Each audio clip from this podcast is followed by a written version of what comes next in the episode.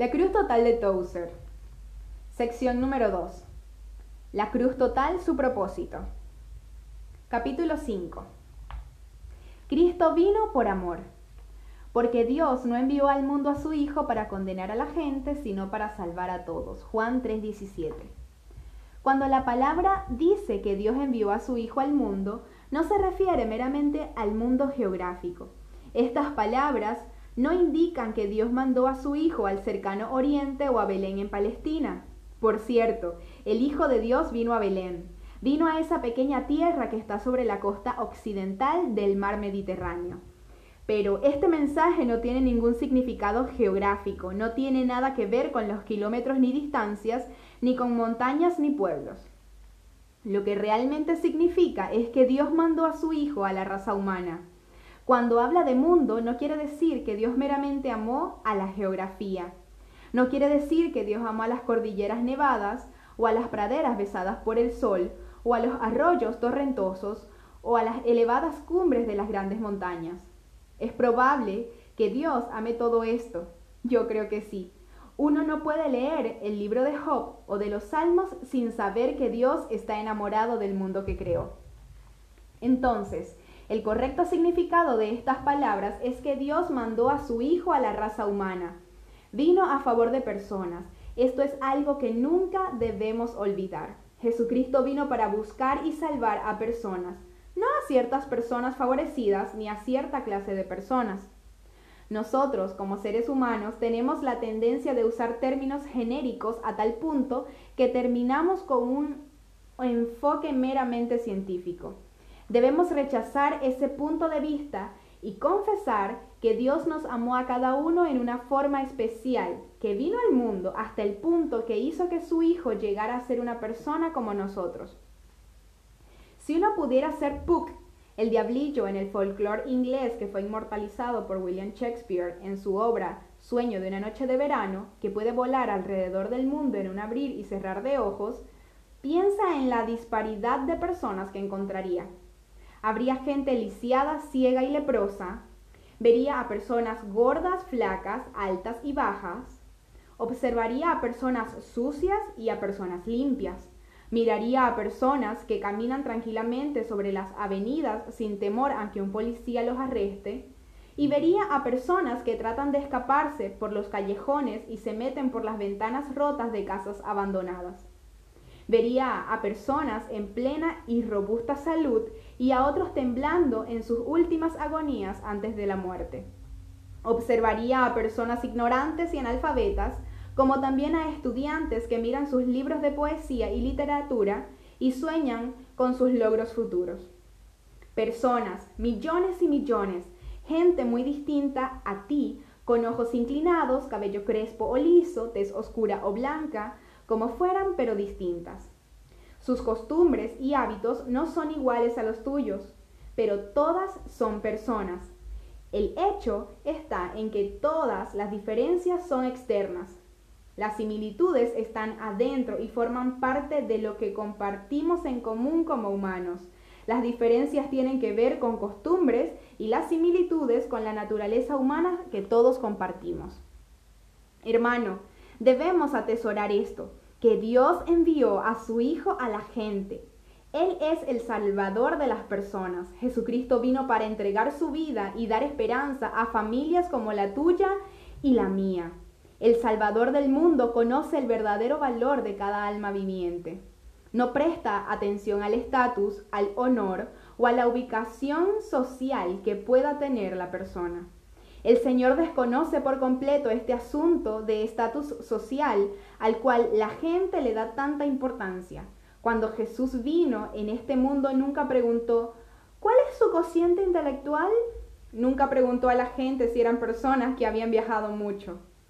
Debemos agradecer a Dios por enviar a su Hijo y porque Él vino. Ambos de estos enfoques son ciertos y no son contradictorios. Dios envió a su Hijo para ser el Salvador, pero también Cristo vino para buscar y salvar. Vino porque fue enviado y vino porque su gran amor lo impulsó a hacerlo. Ahora pensemos un poco sobre la misión que lo trajo al mundo. Imaginemos y pensemos en esto. Nunca hemos visto una Biblia o encontrado un himno y los dos mil años de enseñanza y tradición cristiana no significan nada para nosotros porque los desconocemos completamente. Humanamente hablando, estamos a la deriva. De repente alguien llega y hace una proclamación. Dios está por mandar a su Hijo para vivir entre nosotros y está por llegar en cualquier momento. ¿Cuál sería el primer pensamiento que pasaría por nuestra mente? ¿Qué nos diría enseguida nuestra conciencia? Saldríamos corriendo para escondernos entre los árboles y las rocas, al igual que lo hicieron Adán y Eva cuando se escondieron en el huerto, en el huerto del Edén. Conocemos nuestra naturaleza y sabemos que Dios también nos conoce integralmente. ¿Por qué entonces Dios enviaría a su Hijo al mundo para vivir entre nosotros si no fuera para conocernos mejor y observarnos de cerca? Nuestro corazón, donde radica el pecado, las tinieblas, la decepción y toda clase de peste moral, nos diría cuál debería ser la misión de Jesús. Estaríamos convencidos de que el Hijo de Dios viene para juzgarnos. Todo hombre y mujer se siente condenado en su corazón por las cosas que ha hecho y sabe que llegará que si llegara el Dios justo sería para sentenciarlo. ¿Cuál será la razón por la cual el Espíritu Santo quiso que estas palabras quedaran como una poderosa proclamación de Dios? Dios no envió al mundo a su Hijo para condenar a la gente. Dios tenía un propósito mucho más grande y mucho más glorioso. Envió a su Hijo para que el hombre pecador fuera salvo.